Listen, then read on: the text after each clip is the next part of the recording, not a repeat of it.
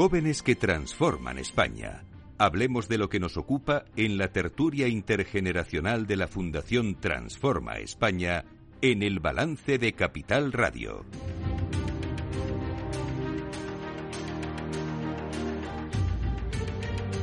Eduardo Serra, buenas noches. Buenas noches, Federico. Una semana más. Hoy vamos con nuestros jóvenes que transforman España y, eh, y vamos a hablar de un asunto, pues, de lo más interesante eh, y que tiene mucho que ver con algo que reiteradamente traemos a este programa, que es la educación.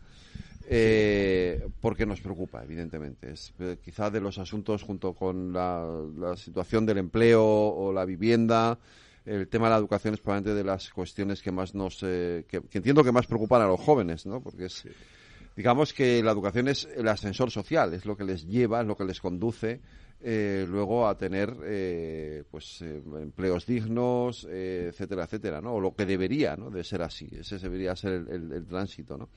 Lo vamos a hacer de la mano de nuestros eh, tertulianos habituales. Sergio Rupérez, buenas noches. Hola, buenas noches. Adriana Ochoa, buenas noches. Muy buenas noches. Isa Martínez Rivas, buenas noches. Buenas noches. Eh, los tres estáis aquí para hablar de todo esto. Los tres sois estáis en ese periodo de post eh, post universidad, post universitario y en, introduciéndose en el mundo laboral. Y, y, bueno, los tres tenéis mucho que decir y mucho que opinar sobre este asunto en el que, como siempre, Eduardo, pues nos pone un poquito muy, muy poquito brevemente. Yo creo que sí que es un tema muy importante, especialmente para los jóvenes, lo cual es adecuado en el día de San Valentín. ¿no? eh, eso, el, el, el, el, ascenso o el ascensor social implica que hay un piso bajo, un uh -huh. piso primero, hay varios pisos y por tanto eh, se aleja de ese mito uniformista o igualitarista y también se aleja del, eh, del mito de la inmovilidad social. Yo uh -huh. creo que este es. Y efectivamente, de todos, hay algún otro, las quinielas, las loterías, pero vamos, el, el, el ascensor social por excelencia es y debe ser la educación. Uh -huh. Y eh, la educación, eh, en principio, eh, tiene una finalidad se empezó con una finalidad diferente que es la de formar a las personas, la de capacitarlas para hacer un trabajo, pero subsidiaria o secundariamente capacita a las personas para subir su posición, no solo económica, su posición social, su posición cultural, en definitiva, para acercarse a las cumbres sociales y alejarse de ese piso bajo en el que en principio estamos todos. Eh, primero sería deseable que hubiera igualdad de oportunidades. Yo creo que esa, ese sí es un, eh, yo no le llamaría un mito, es un ideal que debemos pretender en todo momento cumplir, que nadie se vea condenado por su nacimiento a un determinado nivel y por otro lado, eh, debemos eh, eh, ver cómo está España, cómo está la sociedad española en cuanto a su capacidad de ser ascensor social por medio de la educación. Yo creo, y con esto termino, eh, lo más serio que he leído sobre la, la, educación como ascensor social es que España está en una posición intermedia entre los países que mejores ascensores sociales proporcionan, donde está Suiza o está Australia, y los que peores, como puede ser sorprendentemente Estados Unidos y, o Italia, ¿no? Pues nosotros estamos en una posición intermedia, lo cual nos debería llevar a hacer todo lo posible, que eso sí lo hemos comentado muchas veces, que la, mejora del sistema educativo. No podemos eh, consentir, especialmente los jóvenes, que el sistema educativo no cumpla su finalidad. Su finalidad de formarles su finalidad de poder ser ascensor. Ascensor para el que se lo merezca. No todo el mundo va a ir al quinto piso, pero el que lo merezca debe tener derecho a poder estar en el quinto piso. Y el que merezca menos en el cuarto y así sucesivamente. ¿no? Uh -huh.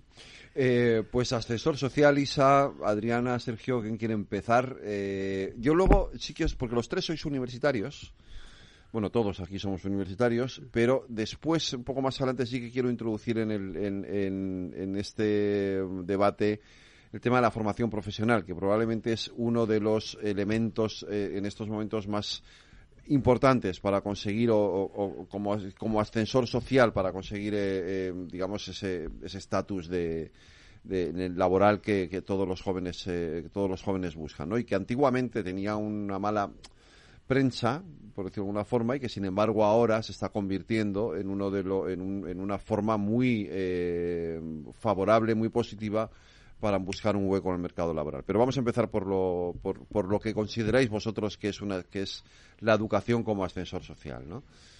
Yo creo que este, este, esta cuestión podría tener dos, dos patas, ¿no? Primero hablar del sistema de educación per se, si funciona no funciona y qué fallas tiene, pero en cuanto a la última pregunta que, que planteaba don Eduardo, si el sistema educativo cumple con su función y en este caso bajo la métrica de ascensor social, yo quiero plantear una pregunta a la mesa y a los oyentes. Eh, ¿Cumple o no? Es decir, ha cumplido, por ejemplo, conmigo o a día de hoy está cumpliendo conmigo como joven, que tengo 27 años, que tengo dos carreras, que tengo un máster, que estoy a punto de terminar otro y que ahora mismo, por ejemplo, estoy en paro y tengo 27 años y me está costando mucho ahora volver a encontrar trabajo. Y lanzo esa pregunta porque tengo la sensación de que nos han prometido, la promesa del sistema es, pórtate bien, sé un buen ciudadano, una buena ciudadana, estudia, saca buenas notas, que entonces podrás tener un buen trabajo, podrás tener un buen sueldo y entonces podrás crear una familia y tener un futuro. Y a día de hoy yo por lo menos esto no me lo planteo. A día de hoy no me puedo plantear que esa promesa conmigo por lo menos se haya cumplido, teniendo en cuenta que yo he seguido todos los pasos que socialmente el sistema me ha marcado. Entonces, creo que esto es importante remarcarlo porque es ahí donde reside el debate, ¿no? Si este ascensor social está o no averiado, primero, y segundo, si aceptamos el término de ascensor social como eh, que, la educación no sea un ascensor social en, en, esos términos, porque también hablamos de la meritocracia, hablamos, lo decía don Eduardo un poco, ¿no? La lotería de la vida, la lotería eh, social, de los contextos, las condiciones materiales que tenemos en general cuando nacemos, no elegimos en qué familia vivir, eh, ni qué sexo o género tener, no tendremos las mismas oportunidades si yo como mujer hubiese nacido en Uganda que si yo como mujer nazco aquí en España, evidentemente, pero no hace falta irnos en la esfera internacional nacional porque no es lo mismo nacer en un barrio aquí en Madrid que en otro. Y a partir de ahí, una cosa es hablar de el acceso a la educación pública, que eso todos lo tenemos, pero ¿cumple entonces o no el sistema formando y capacitando a nosotros como niños y como jóvenes para luego cumplir con esa promesa de que seremos ciudadanos plenos, ¿no? Y que podremos tener una vida en un futuro. A día de hoy mi respuesta es que no, por ahora no se cumple, porque yo no me imagino emanciparme o, siquiera tener una pareja estable con la que eh, vivir y, tener un futuro, porque las condiciones materiales que ahora mismo tengo no, no, no son eh, suficientes para poder realizar el siguiente paso que el sistema me ha prometido que me iba a dar. Adriana. Sí, eh, mientras Isa hablaba, estaba, estaba planteando la pregunta internamente de si es un problema de la de la calidad de la educación y de que no nos forman o de algo que viene después. Es decir, eh, algo más grande. Porque yo creo y considero que he obtenido una muy buena educación en la Universidad Carlos III de Madrid. Creo que ha sido una de las mejores. Eh, de hecho, es una de las que oferta eh, mejor calidad en educación pública en, en España. Y yo no creo que sea una persona poco competente, la verdad. Lo que sí creo es que siendo todos muy competentes, no logramos ni acceder a sueldos competitivos, no logramos acceder a puestos competitivos. Estamos en una eh, eh, en el lejano oeste con una competencia feroz por sueldos muy bajos. Tenemos gente que así como Isa tiene dos carreras, dos másteres, tienen doctorado y aún así podrían estar en el paro, ¿no? Entonces, es, es un problema de la calidad de la educación o de algo que viene como que estamos sobrecualificados para algunas cosas y luego hay otras, que Fede, espero que lo, introduzcamos más adelante, que no tienen personal cualificado, ¿no? Que los oficios, como la el fontanero, como el carpintero, como el, obrero en fábricas, en industrias. Eh, la industria automotriz gallega, por ejemplo, todavía tiene falta de personal. Eh, pues estamos todos acaparando las universidades y un montón de gente eh, en paro. Lo que sí es verdad es que a España le, en España cuesta alrededor de tres o cuatro generaciones poder ascender de clase baja a clase media. Esa es la realidad. Y como dice Isa, nacer en América Latina, donde es muy común además en las aulas universitarias ver a gente mayor, porque yo eso es, es un shock cultural impresionante, ¿no? Que aquí las aulas parecen colegios de primaria y en América Latina la gente, aunque haya educación gratuita en muchas universidades, em, la gente tiene que trabajar antes de poder plantearse estudiar. Entonces, eh, eso retrasa muchas oportunidades. Eh, hay matices, por supuesto, pero lo que es una realidad es que nacer en una familia pobre te condiciona el futuro y el de tus hijos. Sergio. A ver, el debate que se está planteando en la mesa me parece muy, muy, muy interesante porque es cierto que la educación es algo muy grande, es una cuestión que se puede orientar y que se puede analizar desde muchísimos parámetros, pero creo que este en concreto que Isa particularmente ha comenzado, pero que luego al final todos eh, bueno pues habéis confluido en que era en que era una orientación interesante desde luego a mí me parece muy muy muy muy positivo para intentar entender realmente si eh, ya no si el ascensor funciona, si existe ese ascensor, ¿no? Entonces, yo creo que primero hay que preguntarse si eh, para ser eh, mejores ciudadanos utilizamos la educación desde un punto de vista exclusivamente academicista, es decir, tenemos, bueno, unas capacidades académicas y un conocimiento sobre X disciplinas concreto, más o menos elevado, si orientamos esa educación hacia un cierto intelectualismo y un espíritu, un espíritu crítico, ¿no? O sea, no solo sabemos sobre distintas cuestiones científicas, todo tipo de disciplinas, cultura en general, eh, o además, bueno, pues somos seres reflexivos, que tenemos capacidad de evidentemente cuestionar nuestro entorno, ¿no? Y de ir más allá. Eso es para mí otra, otra, otra área, otra cuestión. O si exclusivamente utilizamos la educación para tener una incorporación, eh, bueno, pues adecuada y rápida al mundo laboral. Es que yo creo que son, y habrá más factores, ¿no? Son factores distintos entre sí. ¿Cuál es mi percepción? Mi percepción es que desde luego está fallando, como, como bien dicen, apuntan mis compañeras. No evidentemente, o sea, no tengo evidentemente la fórmula, ojalá, ¿no? Poderla, poderla tener para solucionar esto, pero sí que mi percepción es que falla y que falla principalmente porque eh, no tenemos claro cómo, cómo queremos orientar ese sistema, porque no tenemos muy claro tampoco qué tipo de ciudadano ya no queremos ser, sino podemos ser en España.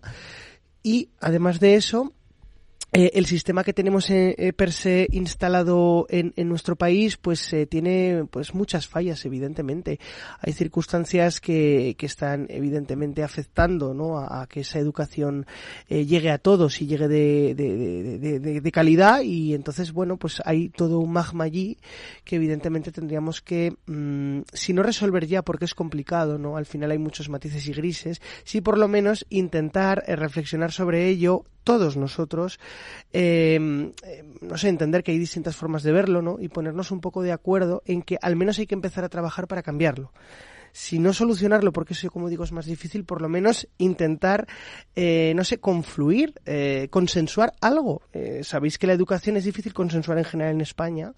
Eh, de hecho, creo que la transición fue como una sorpresa, pero desde luego la educación todavía menos, y lo ha demostrado eh, la historia, ¿no? Es muy complicado, al menos en democracia lo ha sido, lograr un sistema educativo lo más consensuado y, y, lo más plural posible, y me, me entristece bastante. Esto es una de las cosas que tenemos que poner a lo largo del debate encima de la mesa. Eh, muchas cuestiones. Eh, muchas, pero todas muy relevantes. Yo creo que estamos hablando de problemas tan fundamentales. Para la Fundación Transforma España no ha habido tema más importante que el de la educación, ni lo hay. Hemos ido a ver a tres ministros para que de alguna manera llegaran a un acuerdo en materia educativa y no lo hemos conseguido. Pero se plantea lo primero, acceso a la educación. ¿Quién tiene acceso? Ahora, por fortuna, en España, en otras épocas no, pero por fortuna tiene acceso, puede acceder a la educación prácticamente todo el mundo.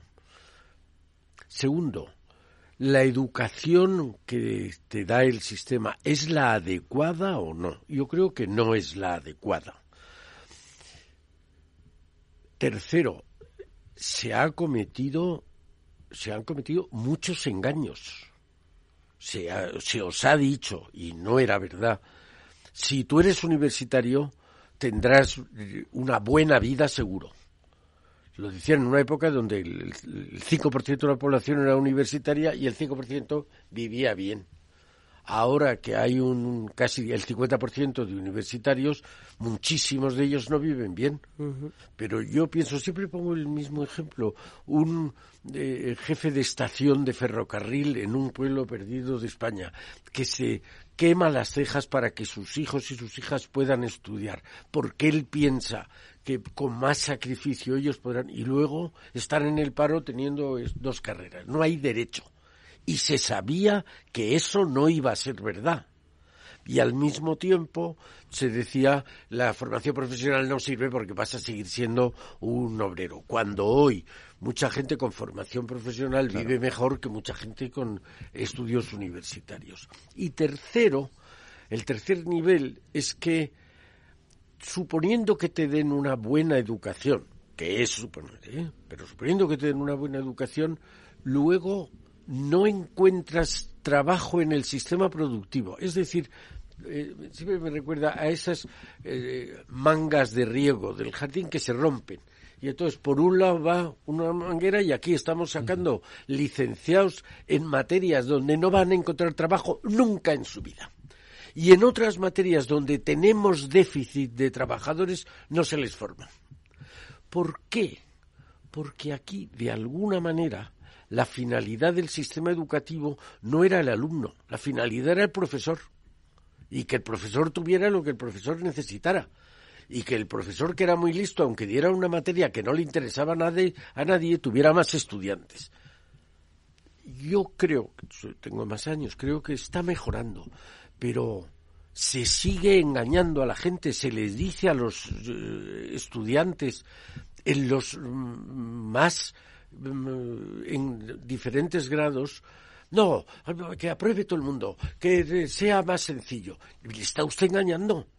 Cuando usted aprueba a todo el mundo, le está usted suprimiendo la capacidad de ascensor que tiene el sistema educativo. Si aquí todo el mundo aprueba igual, no distinguirá usted al que se esfuerza, al que vale, del que no se esfuerza ni no vale. De manera que, por desgracia, en algunas cosas hemos mejorado el acceso al sistema educativo y en otras cosas estamos empeorando eso de, para yo quedar bien, aprobado general, aprobado general, oiga, no. Apruebe usted al que merezca aprobar y suspenda al que no merezca. Sí, e, es interesante eh, lo que comentado Eduardo. También es verdad que la desigualdad dentro del sistema educativo existe. Eh, porque si ya directamente hay familias que no pueden permitirse llevar a sus hijos o hijas a las guarderías, ya ahí es un primer punto en el cual los niños cuando somos pequeños no tenemos ni contacto social ni tenemos a lo mejor un aprendizaje, una instrucción de ciertos hábitos o de ciertos comportamientos que tenemos eh, que ir aprendiendo, ¿no?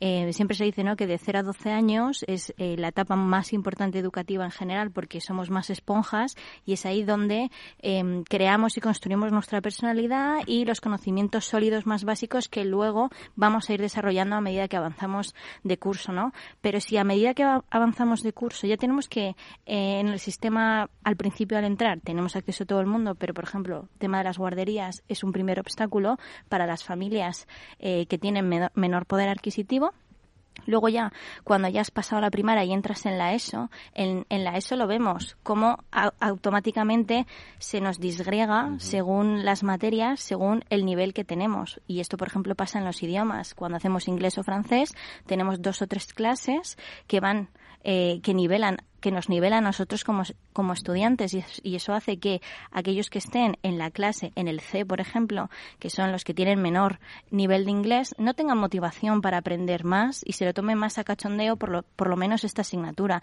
Y esto pasa en el sistema educativo público y privado y concertado, porque es una cosa que, que, mm, que, que, pasa a nivel individual, ¿no?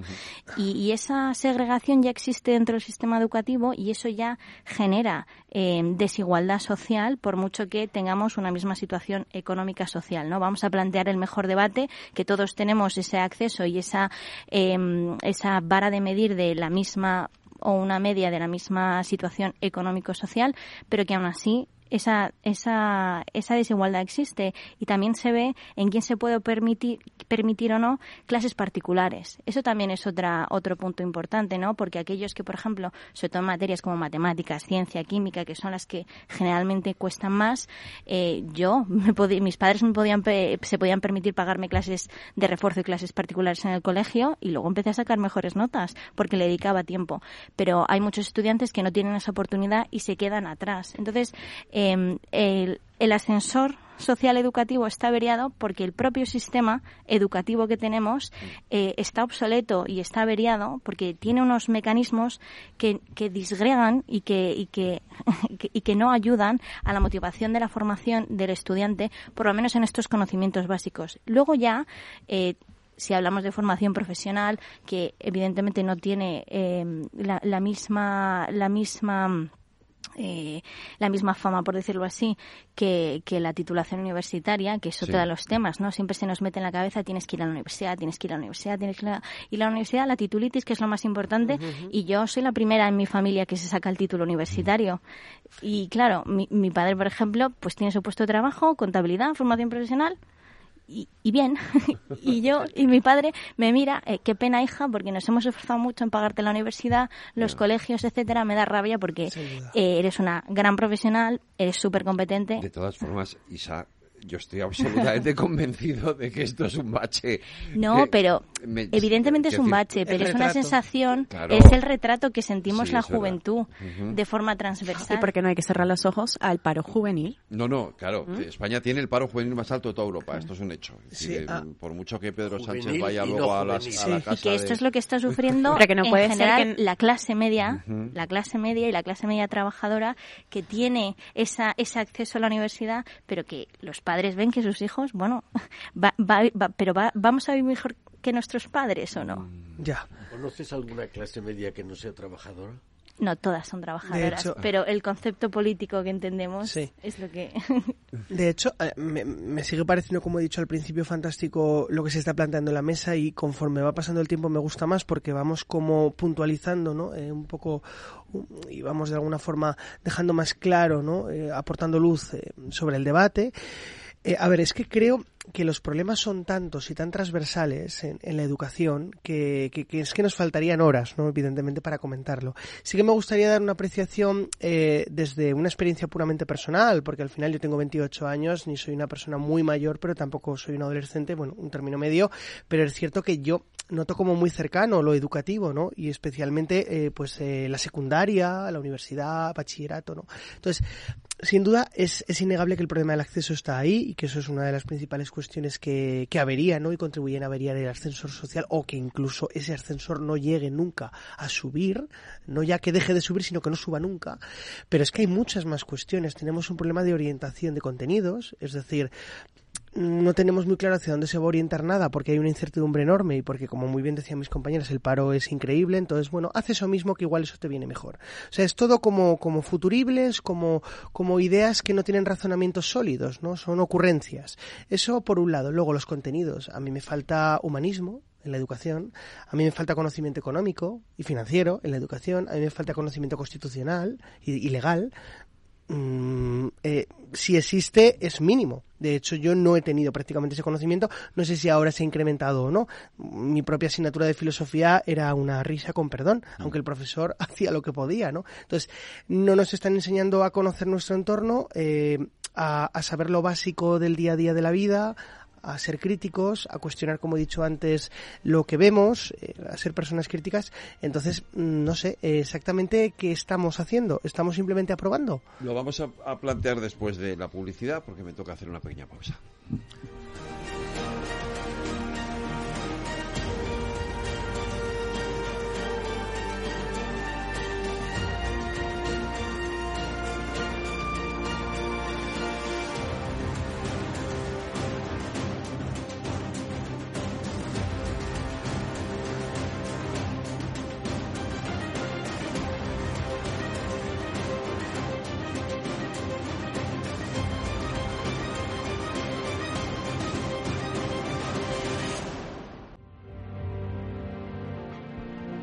Las nueve, una hora menos en las Islas Canarias. Siguen en la sintonía de Capital Radio nuestro debate Transforma España, jóvenes que transforman España y aquí nuestros jóvenes hablando de algo que les afecta muy, muy, muy, muy directamente, que es, la educación como ascensor social. Sergio, sí, yo termina de que estabas rapidísimo. De hecho, termino lanzando una pregunta eh, porque también lo estábamos hablando off the record eh, y es si verdaderamente el hecho de que no sepamos eh, hacia dónde vamos en el sistema educativo en España tiene que ver también con que no sabemos hacia dónde vamos como país porque es algo que yo llevo pensando toda mi vida y tengo 28 años, pero es que yo creo que lleva pensando mucha más gente durante los 40 de democracia. Y es, vale, tenemos un país que es mejor que el que, el que era antes, desde luego, además tenemos una democracia, mm, hay que reseñarlo, pero eh, tenemos una, una, idea de país, tenemos un modelo de país, porque en otros países, con todos sus defectos a nivel continental, en la propia Europa sí que lo veo, la idea de país, una cierta aunque sea un patriotismo constitucional, un patriotismo económico, algo. Pero es que aquí, como, como indicaba de hecho em, em, el, el, compañero, pues es cierto que, que, parece que cada uno vamos hacia, hacia nuestro lado. Entonces, si no hay una idea común, eh, yo creo que es muy difícil construir nada. Sí, yo creo que esa es, la, es una de las raíces. Yo creo que eh, alguien definió la nación como un proyecto sugestivo de vida en común. Eh, y aquí no lo hay. La fundación hicimos poquito antes, en noviembre del 19, poquito antes de que llegara el COVID, presentamos un programa que se llamaba Un proyecto para España. Es decir, oiga, ¿Hacia dónde vamos? Dígale usted, porque la gente, hay gente que sabe mucho, pero la inmensa mayoría de la gente pues vive en su medio limitado y no sabe a dónde vamos. Decirle a dónde vamos. Por ejemplo, en materia educativa, estamos viviendo en mitad, yo creo que todavía no hemos llegado a la mitad, de una revolución tecnológica asombrosa, como ha habido muy pocas en la historia de la humanidad. Y, oiga, ¿hacia dónde vamos a ir? Cuéntemelo, dígame algo prepáreme, ¿por qué no se ha enseñado, no se enseña a la gente a programar? que es darle una herramienta que le va a ser seguro necesaria en el futuro. Eso es, yo creo que una de las causas fundamentales de que ni el sistema educativo ni otros sistemas funcionan. sí, aquí eh, yo creo que esto es clave. Primero, Sergio, yo creo que hay que escuchar un poquito menos a los políticos y la idea de país que tienen o que quieren tener en su discurso, eh, porque yo escribo muchos discursos y a veces digo, no sé qué estoy escribiendo y no sé para quién, pero bueno, esto, esto aparentemente funciona, ¿no? Eh, y escuchar un poco más al tejido productivo de este país. Yo creo que hay un hay un eh, problema claro en la orientación profesional, desde el nivel secundario hasta el nivel universitario. Me faltan profesionales que sepan realmente orientar con respecto a, en función a lo que necesita el tejido productivo de este país. Yo no he visto todavía gente que va a, secundaria y bachillerato eh, siendo asesorada por gente que sabe del tejido productivo de este país sobre lo que se necesita. O sea, es gente que eh, está especializada en magisterio y, en, en el caso de la universidad, la mayoría de los profesores, estudies lo que estudies, son catedráticos y por tanto eh, las necesidades productivas del país tienen las tienen muy poco eh, palpadas, ¿no? Entonces, eh, necesitamos que la gente joven sepa que, por ejemplo, un programador puede ganar muchísimo más que un periodista. A pesar de que la prensa es muy importante, a pesar de que sin prensa no hay democracia, pero la necesidad del país está en la, en la tecnología, en la energía, en las renovables. O sea, y el, el abanico no es, e, es amplísimo. O sea, aquí vas, la persona va a tener mucho de dónde escoger, pero, pero plantearle un panorama, porque si les dices a alguien que, que, que, bueno, que quiere estudiar periodismo, que bueno, vale, que estudie periodismo porque es una carrera bonita, mm, ¿qué perspectivas de futuro le estás dando a esa persona? Por otro lado, lo que comentaba Isa eh, de las oportunidades, ¿no? Es verdad que a día de hoy eh, la universidad, perdón, la, la, educación es gratuita hasta bachillerato y la gente, en teoría, no se discrimina por raza, sexo ni orientación sexual, por tanto, se puede entrar, ¿no? Pero esto, por ejemplo, a nivel universitario, sucede mucho que el que obtiene las mejores prácticas es el que tiene un padre, un tío, en alguna compañía multinacional, aquí es algún directivo, hijo de un político, ¿no? Entonces eso ya te da ventaja comparativa con respecto a tus compañeros. Y la segunda opción bastante, que se está usando mucho para ascender eh, en esa escala es el funcionariado. Y solo se puede permitir estudiar para una oposición al que lo pueden mantener. Esa es la realidad. Entonces, el que tiene que trabajar tiene menos oportunidades de tener estabilidad laboral como funcionario, en ese caso, ¿no? sí, pero, es, perdona, otra vez estamos en la historia de los compartimentos estancos. Es decir, es que la universidad, la, no la universidad, el sistema educativo no se ha permeabilizado del sistema productivo y viceversa. Por eso aquí tenemos muy buenos investigadores y tenemos buenos empresarios, pero tenemos muy pocos empresarios innovadores porque no se han puesto de acuerdo, no han tenido conexión unos con otros. Entonces, ¿cómo se termina con eso? Yo creo que hay que fomentar el contacto entre distintos grupos sociales y desde luego a los niños desde muy jovencitos dos cosas. Una, que se, enseñarles a mirarse por dentro. Tú, ¿qué es lo que a ti te gusta? A alguno le gustará la filosofía, pero habrá otro que le guste la música, y a otro que le guste el campo, y a otro que le guste. Y aquí vamos por unos raíles, te gusten o no, derecho, económicas. Eh, pero mire usted, dése cuenta de lo que es cada uno. Y dos, después de, de que te enseñen a mirarte por dentro, es decir, oye, esto es las posibilidades que te da. Y ahora mismo, hace 50 años, el 50% de la población española estaba empleada en la agricultura. Hoy es menos del 5%. Bueno, este cambio hay que contárselo a los, niños y a las niñas muy tempranito, que sepan dónde van a poder vivir y que no se les siga metiendo el cuento de la universidad, del estudio universitario, porque lo que hemos hecho es inflar de titulados universitarios el país y muchos de ellos en paro. Pero fijaros desde el punto de vista de la economía nacional que está el Estado, todos, estamos financiando en una enorme parte el estudio universitario estamos fabricando universitarios para mandarlos al paro, pero de verdad. Sí, eh, y ahí con el cuento de la titulitis, que yo me gusta titular, titularlo así, cuando entramos a la universidad, que entramos con 18 años, entramos un poco con, con la intuición y con la influencia que tenemos en nuestro entorno. Y yo por eso estudio Derecho y Ciencias Políticas bueno, me gustaba, me gusta, disfruté la carrera, sufrí, tuve un montón de crisis existenciales de decirme qué estoy haciendo aquí, de verdad me quiero dedicar a esto o no. Y, sí que es verdad que también lo que decía Adriana, si, si hubiésemos tenido mejor orientación a lo largo de nuestro de nuestro paso por el colegio y por el instituto, a lo mejor yo me hubiera planteado si es que si hay formación profesional y muy buena, medio, eh, grado superior, grado tal, y a lo mejor yo antes me hubiese planteado comunicación audiovisual en formación profesional en vez de haberme tirado, porque claro, lo sientes un poco como no has tirado los cinco años de doble grado porque has estado esforzándote, hincando codos, pero tampoco tienes esa satisfacción interna de decir me ha servido de verdad para algo o estoy viendo sus frutos. Y es el cuento de la titulitis, ¿no? Que nos, nos lo hacen desde pequeños y todos. Y, y, el colegio también nos forma para orientarnos a tu objetivo es entrar a la universidad. Porque si no entras a la universidad eres un niño y eres un derecho, eres un desecho social prácticamente y no vas a tener oportunidades. Pero eso todavía pasa en vuestra generación. Es decir, porque la nuestra, por supuesto. Es decir, en la nuestra, por supuesto. Es decir, esto, no, había otra opción. Es decir, o, hacía, o ibas a hacer.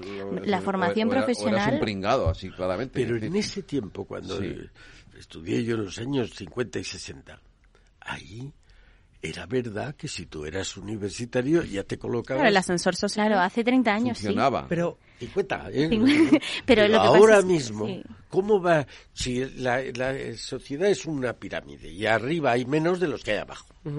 Yo terminé el colegio en 2014 y entré a la universidad en 2014 y lo que yo sabía de la formación profesional era eh, esto es para los tontos, para los que no tienen eh, buena media. Sin exagerar es lo que te Y entonces te vas ahí y ya está y te buscas la vida y además la formación profesional es para dedicarte a la construcción y a empleos poco cualificados que no están bien vistos en la sociedad. mecánico, ese tipo de... de... Poner y tus padres se asustan porque tus padres a lo mejor tienen esa profesión honradamente que son profesionales honrados y que trabajan, pero claro, tus padres tienen la aspiración de yo quiero algo mejor para, mi hijo y es el cuento de la Pero a pesar de eso, en la formación profesional hoy en día es la que te hace desarrollador web, es la que te hace animador 3D. o sea, claro, por eso digo, aunque, aunque nosotros todavía sufrimos eso de que si no tienes un título eh, no eres nadie, que va el que tiene malas notas y el que no sirve para nada a la formación profesional, pobrecito.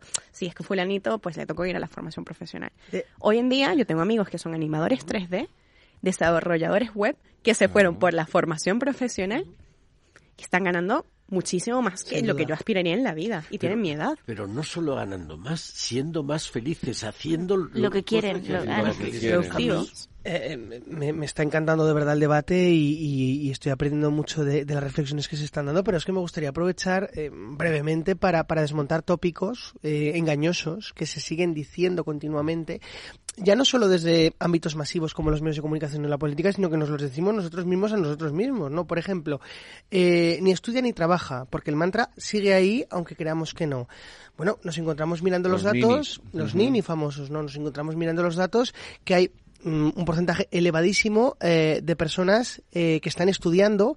El acceso al estudio es más elevado que nunca en los últimos años y particularmente las mujeres, porque eso también hay que decirlo, el, el, el, la particularidad mm, femenina, no feminista, porque eh, hay más mujeres que nunca en más lugares que nunca. Bien, también eh, hay más personas trabajando y estudiando a la vez eh, que nunca en los últimos años. Entonces eso de que somos nini eh, lo podíamos ir olvidando.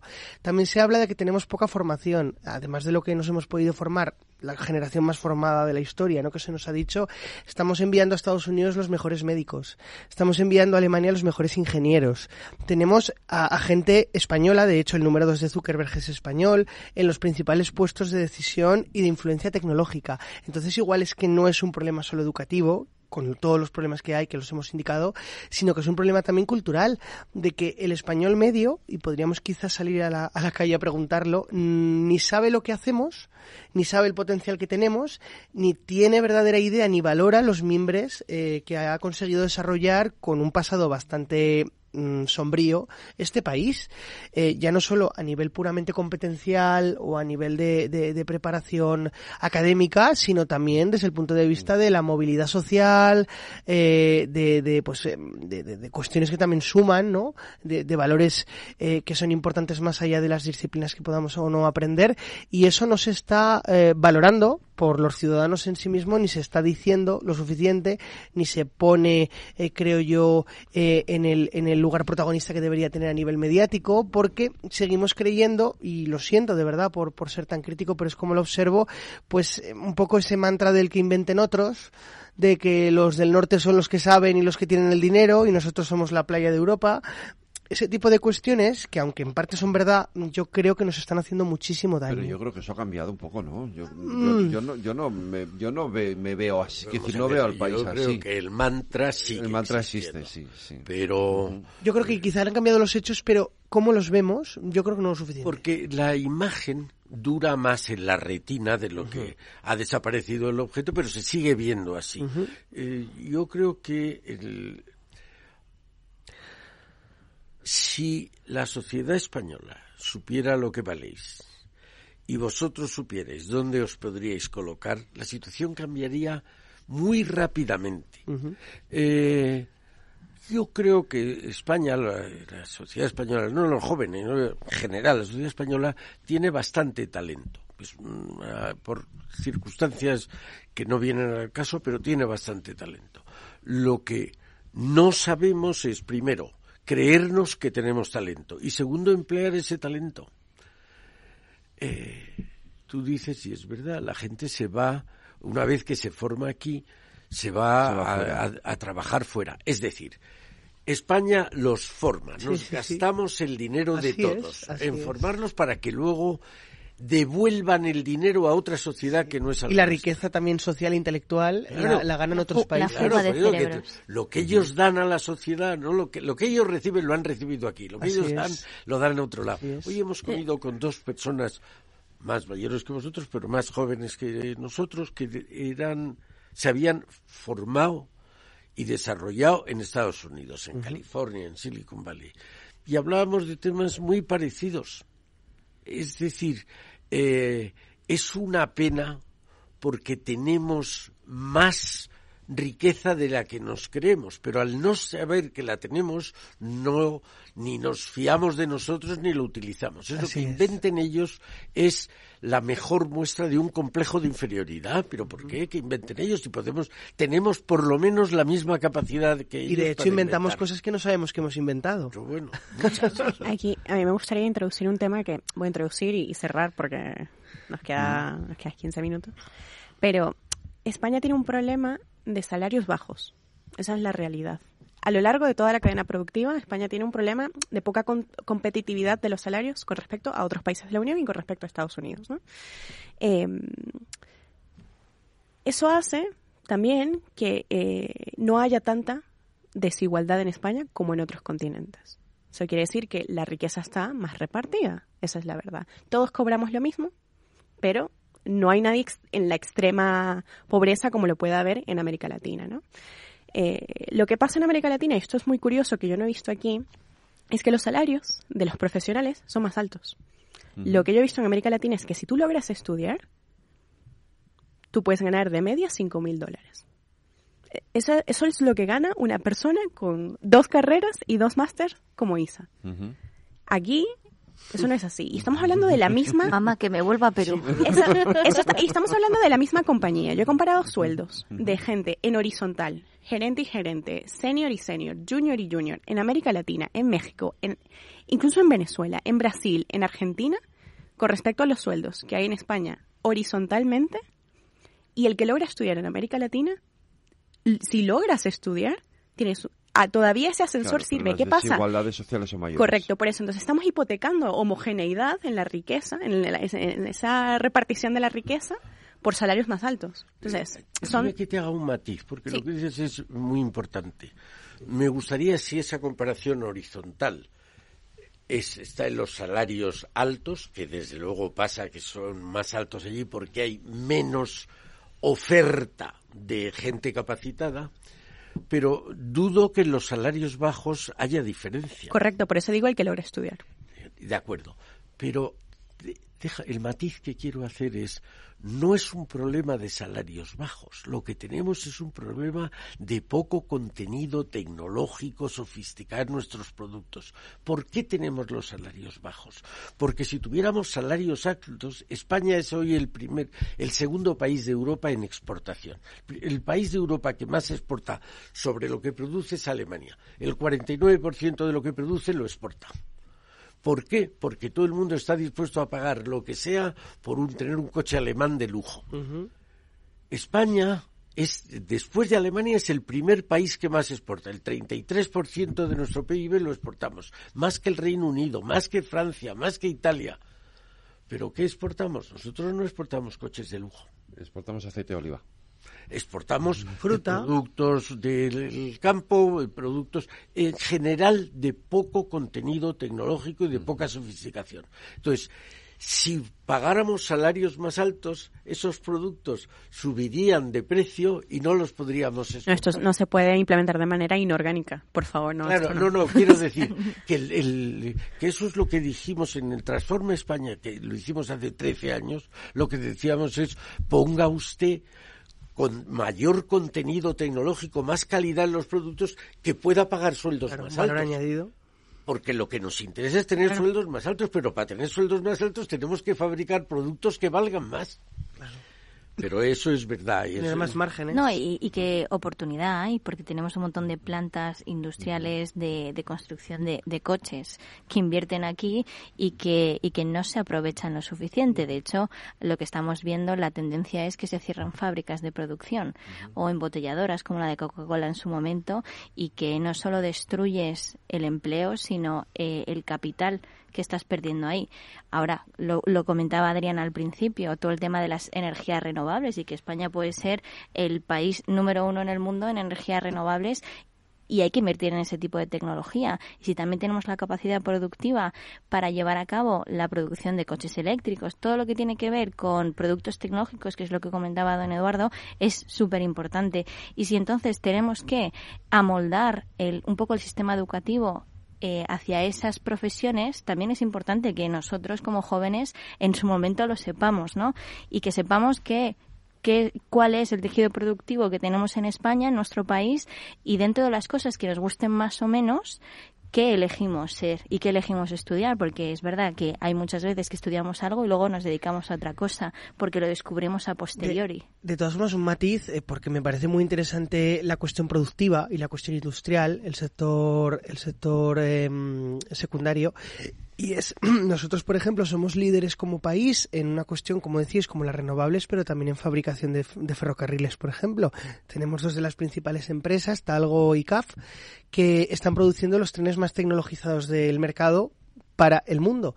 Entonces, mmm, igual mmm, no es tanto un problema de que carezcamos solo de ese tipo de empresas, sino que también su tamaño debería ser mayor, tenemos 90, más de un 90% de pymes, sino que es que creo que no aprovechamos lo suficiente el valor que dan esas empresas y esos productos.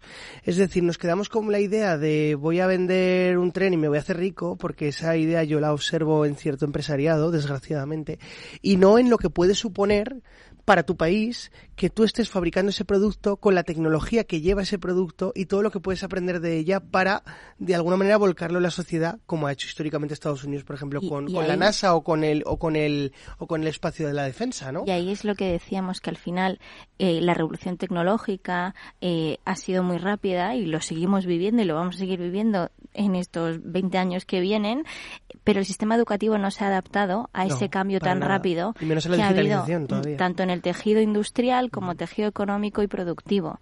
Entonces, es ahí donde nuestros representantes políticos y las instituciones y los agentes, los actores políticos eh, se tienen que sentar en, en una mesa y, y hacer un pacto de Estado educativo y reformar el sistema educativo. Vamos a lo que hablamos siempre. Estadistas, volver a eso. Sí. Pero es que en vez de ser vosotros los que escucháis a los políticos, deberían ser los políticos los que os escucharan Sí, a los yo- jóvenes. debía- claro, debía o sea, hacerse- el camino a la inversa, ¿no? Yo- yo- Eh, a- sí. yo creo que uno de los problemas que fallan aquí, lo, estáis, lo estás diciendo tú, Sergio, que decir, efectivamente, es que en Estados Unidos, cuando tú tienes una idea, eso genera una empresa. sí Aquí no. En un porcentaje y alto. por sí, tanto un bien Claro, social por lo tanto, un bien social. Es decir, yo- Pero eh, no mitifiquemos. Es casi imposible que un empresario, el motor, sea hacer bien a su país. El motor es ganar dinero. evidentemente Claro, esa y es la poderle primera dar mejor educación a sus la hijos. primera cuestión es el Bueno, beneficio personal y lo comprendo Pero eso tiene, o sea, la creación de una empresa tiene externalidades positivas para el tejido productivo. Sin duda. Es que supuesto. si no las tiene, lo primero que hace es que la empresa se hunde. claro Pero esas externalidades positivas que tiene el sector privado es las, lo que tiene que aprovechar el sector público y, y en este caso el sistema educativo.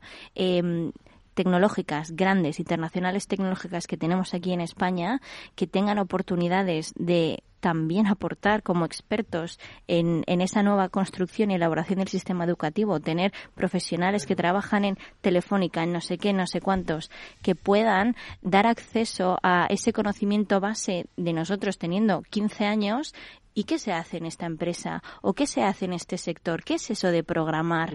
¿Puedo esta- yo estar hacer en el eso? terreno no solo la teoría que parece que es lo que nos obsesiona Y eso tanto cuando estás en el colegio o instituto, pero sobre todo en la formación profesional, que ahí sí que se ve que la empresa está más vinculada en la formación profesional y de ahí los resultados eh, en cuanto a inserción laboral que tiene la, profes- la formación profesional, pero que no ocurre tanto en la universidad, porque también lo comentaba don Eduardo, y eso, aunque no existe tanto, no se da tanto, sigue existiendo esa división de el mundo académico universitario y el mundo privado que ese choque cuesta, ¿no? o esa que convergencia. Es ¿no? Está metido en cosas del dinero, que eso es ensuciar.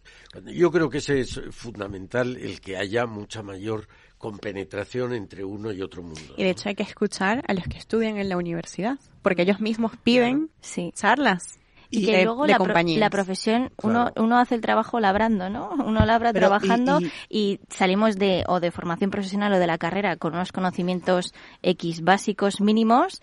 Eh, yo en la autónoma lo que te dicen, nosotros hacemos juristas, ¿no? Entonces yo me titulo de Derecho y Ciencias Políticas y en mi cabeza, ¡buah! Ahora soy jurista. Pero luego la profesión eh, del derecho y de la abogacía la aprendes haciendo, eh, practicando. Si no, no. Y eso es, son cosas que faltan. Unidos hay un refrán que dice, el que sabe hacer una cosa la hace. El que no. El que no la sabe hacer la enseña. Y el que no la sabe enseñar la investiga.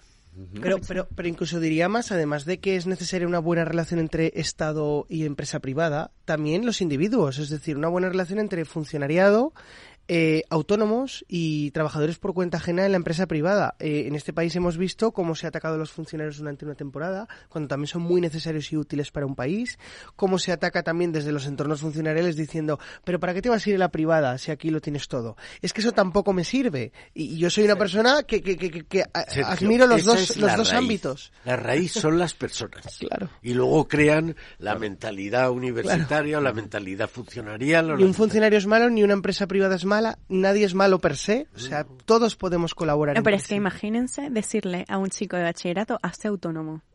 ¿Qué es eso? Primero, qué terror, ¿no? Porque... Bueno, ahora eh, puede pensar que será como Garamendi. Ah, bueno, claro. bueno, bueno, bueno, bueno, bueno. No, no, no, no, quiero hablar de debate político.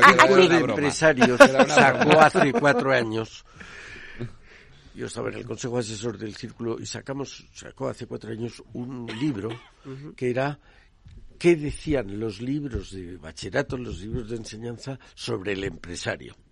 Y menos que tuvieran rabo y cuernos, decían, o sea, los ponían a caldo. Era el grado inmediatamente anterior a su sinvergüenza. Pero esto son los libros de texto, no te creas que es una novela.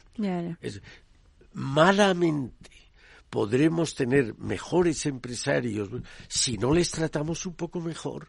Igual que no tendremos buenos y viceversa. Claro, si no los tratamos un poco mejor. Aquí hay una figura que ha cambiado la percepción de la juventud sobre ser autónomo en los últimos años y es la de youtuber.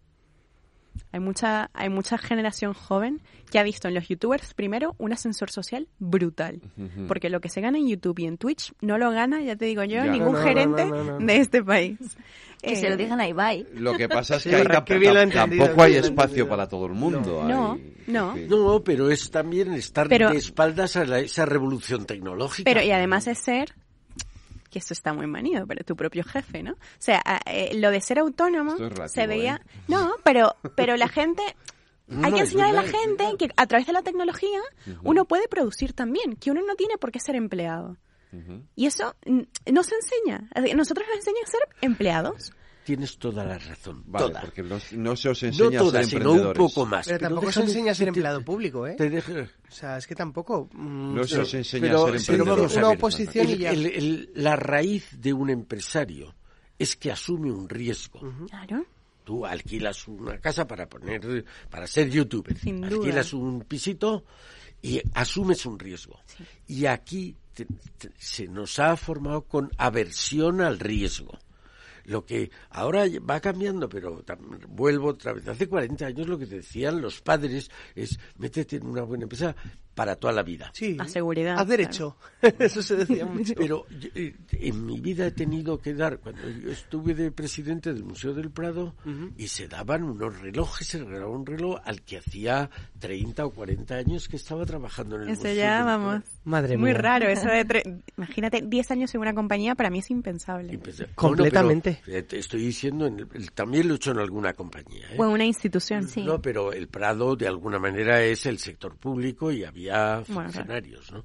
Pero no, no, es, es verdad, pero lo que tú decías, Isa, ahora el mundo va dando vueltas más deprisa y te tienes que poner a tono con mucha mayor rapidez. Ahora ya esas cosas de youtuber ¿Cuándo va a enseñar una universidad la inteligencia artificial o el Están blockchain? tardando. Y para cuando la enseñe habrá otra cosa. para cuando llegue, a lo mejor ya la hemos Están superado. tardando. Hemos, aquí en esta mesa estaba alguna catedrática de inteligencia artificial, pero en general el, el defecto fundamental de nuestro sistema educativo, productivo, cultural, es la rigidez, el no enseñar a la Yo, gente yo, por ejemplo, estoy utilizando el chat GPT Sí. para hacer pruebas para elaborar estrategias de campaña. Me para mí, que enseñar a pero hacer eso que Sí, es para interesante, totalmente qué nuevo. interesante. es totalmente nuevo. Eso, el chat GPT ya me, me he perdido. tengo, tengo que, tengo que hacerme más digital de lo que ya soy. Eh, Eduardo Serra, Isa Martínez Rivas, Adriana Ochoa, Sergio Rupérez, muchas gracias.